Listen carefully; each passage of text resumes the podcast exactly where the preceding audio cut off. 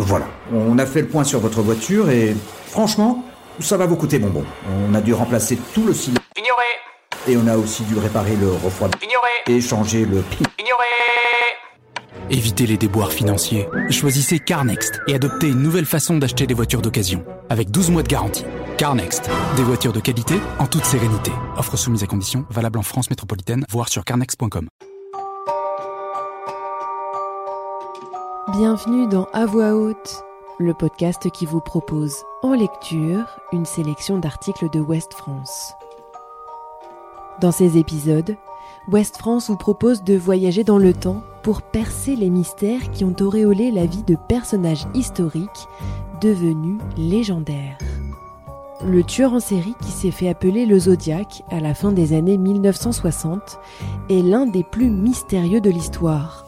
Jamais découvert, il est accusé officiellement de 5 meurtres, mais il s'en est attribué 37 avant de s'évanouir dans la nature en 1978.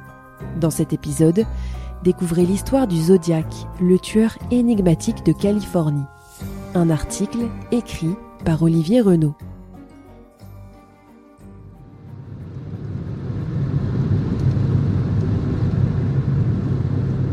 Le 20 décembre 1968, vers 23h20, Pierre Bidou et son coéquipier Steve Armanta de la police de Benicia, une petite ville à 30 km de San Francisco en Californie, font route vers le commissariat pour y déposer le beau paquet de marijuana qu'ils viennent de saisir. Soudain, la radio se met à grésiller.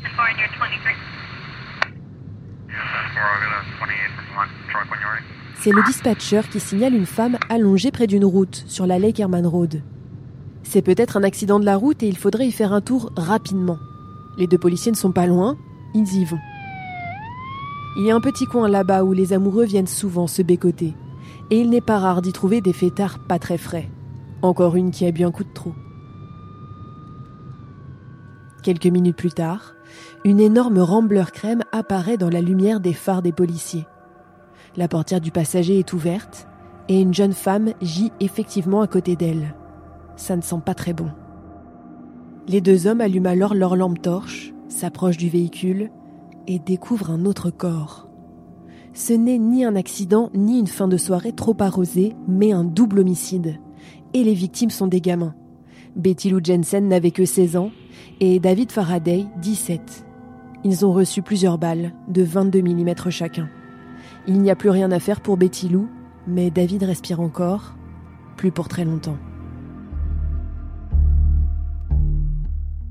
Ce soir-là, le Zodiac Killer venait d'entrer officiellement dans la sinistre histoire du crime. Les meurtres de Betty Lou et de David sont les premiers des cinq homicides attribués à l'un des tueurs en série les plus mystérieux de l'histoire.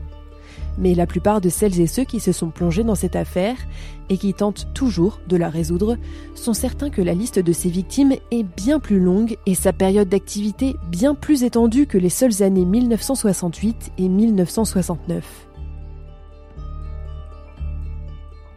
Le Zodiac, lui-même, revendiquera 37 meurtres, tandis que Robert Graysmith, l'auteur du livre Zodiac, lui en colle 49 sur le dos. Le double homicide de décembre 1968 n'est donc probablement pas son premier coup.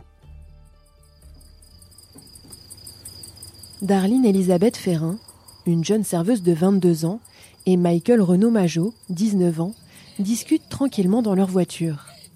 Ils ont cherché un endroit discret, car Darlene est mariée, et même s'il est tard, mieux vaut ne pas prendre de risques. Au moins ici, leur intimité sera préservée. Pourtant, aux environs de minuit, une voiture entre sur le parking et se gare à quelques mètres des deux amoureux. Un homme en descend, une lampe torche à la main. On dirait un policier. Darlene et Michael préparent alors leur papier d'identité, sûrs d'être bons pour un contrôle. Mais au lieu de saisir les cartes, sans dire un mot, l'homme sort un 9 mm semi-automatique et fait feu sur le couple. Darlene meurt dans l'ambulance qui l'a conduit à l'hôpital.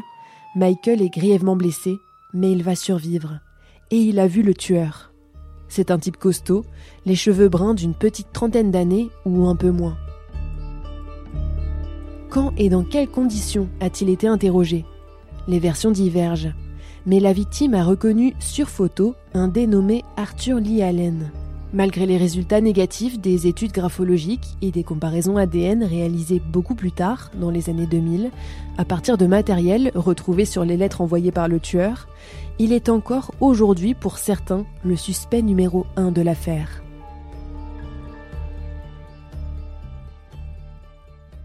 Le Zodiac s'amuse à provoquer la police et semble prendre un malin plaisir à se mettre en danger. C'est d'ailleurs depuis une cabine téléphonique proche du bureau du shérif qu'il revendiquera le crime du 4 juillet. Le tueur ne fait pas ses coups dans l'ombre. Au contraire, il veut qu'on parle de lui. Il veut faire l'actu, comme on dit. Alors, il écrit et envoie à la police et aux journaux des dizaines de lettres portant sa sinistre signature et son emblème, un cercle barré d'une croix, comme une cible. Il demandera même à ce qu'un bon film soit réalisé sur ses crimes. Dès 1971, Dirty Harry, le premier de la série Inspecteur Harry, avec Clint Eastwood dans le rôle d'Harry Callahan, s'inspire clairement de l'affaire et il ne sera pas le seul. Plus récemment, l'impressionnant Zodiac de David Fincher, sorti en 2007, est quant à lui entièrement consacré au tueur en série. Je ne suis pas le Zodiac, et si je l'étais, je ne vous le dirais pas. Vous êtes sûr qu'il n'y a personne d'autre ici? Le Zodiac compose également des cryptogrammes et met la police au défi de les décoder. Le premier est déchiffré très vite et sa traduction, publiée début août 1969, commence par J'aime tuer des gens parce que c'est tellement plus amusant que chasser dans la forêt, parce que l'homme est l'animal le plus dangereux de tous. Tuer quelque chose me donne l'expérience la plus excitante. C'est encore meilleur que de se faire une fille. Le tueur franchit un nouveau cap dans l'horreur à Twin Oak Ridge, dans le comté de Napa, le 27 septembre 1969. Ce jour-là, Cecilia Ann Shepard, 20 ans, et Brian Calvin Hartnell, 22 ans, se reposent tranquillement sur une couverture au bord du lac Berryessa, quand la jeune femme remarque un homme au comportement étrange qui descend la colline. On dirait qu'il les regarde. Et sans y prêter plus d'attention, Cecilia replonge dans la douceur de cet agréable moment près de Brian. Il regarde les eaux du lac qui scintillent, font sûrement des projets, lisent un peu. Et puis la jeune femme repense au drôle de type de tout à l'heure. Elle jette un coup d'œil, il est encore là, et beaucoup plus près. Quand Brian se retourne à son tour, l'inconnu se planque derrière un tronc d'arbre mais après avoir enfilé un plastron et une cagoule rectangulaire, le voici maintenant qui s'approche du couple. Le type a l'air frappé. Sur sa poitrine, il a dessiné un cercle rayé d'une croix. Cécilia et Brian n'ont pas le temps de filer, l'homme a déjà sorti un pistolet. Si c'est le Zodiac, il va s'en tirer sans dire un mot. Mais non, il les garde en joue en expliquant qu'il a besoin d'une voiture pour se faire la malle au Mexique parce qu'il est en cavale et qu'il vient de buter un maton. Brian lui donne les clés et l'argent qu'il a sur lui. Puis, il demande à Cecilia de lier les mains de son compagnon dans le dos et fait de même avec la jeune femme, avant d'annoncer au couple qu'il allait les poignarder. Cecilia mourra deux jours plus tard au Queen of the Valley Hospital, mais Brian survit.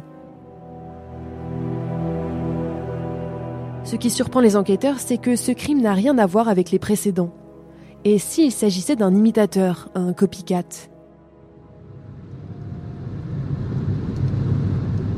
La dernière victime officielle est un jeune chauffeur de taxi de San Francisco, Paul Steen, assassiné le 1er octobre 1969 d'une balle dans la tête. Le Zodiac revendique ce crime et accompagne sa lettre d'un morceau de chemise de sa malheureuse victime. La police a examiné le cas de très très nombreux suspects. On parle de plus de 2000 personnes. Ceux que leur enquête avait désignés et la foule de ceux qui ont été dénoncés, surtout après la publication du portrait robot du tueur dans la presse. Si Arthur Lee Allen a longtemps été le suspect numéro un, d'autres figurent aussi en bonne place sur la liste, comme Theodore John Kaczynski, plus connu sous le nom d'Una Bomber, Richard Marshall, Ross Sullivan ou Lawrence Kane. Dans ses courriers, le tueur a assuré que ces cryptogrammes permettraient de l'identifier. Le problème, c'est que depuis le premier, très vite cassé, personne n'a pu percer le secret des trois autres. L'encodage est trop compliqué. Des dizaines et des dizaines de chercheurs vont s'y casser les dents. Jusqu'à ce qu'un trio international parvienne à décoder le plus long des trois cryptogrammes restants en décembre 2020.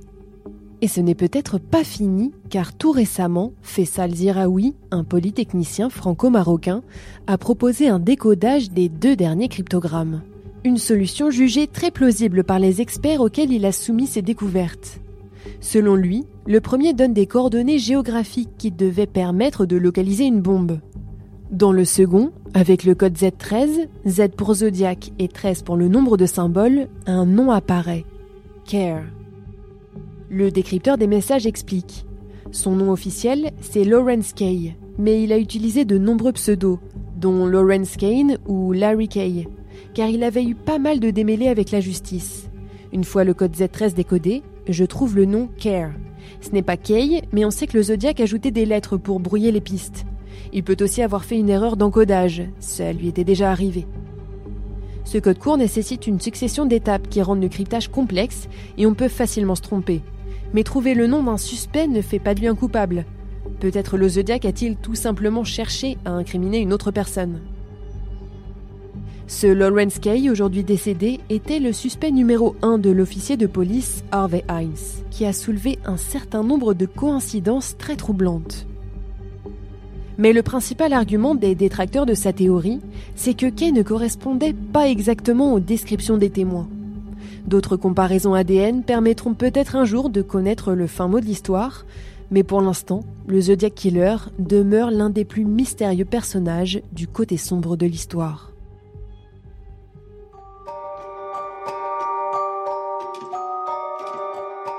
Si vous avez aimé ce podcast, retrouvez nos autres articles sur westfrance.fr. Retrouvez cet épisode ainsi que nos autres productions sur le mur des podcasts et aussi sur notre application Ouest France. N'hésitez pas à nous mettre 5 étoiles si vous avez aimé ce programme.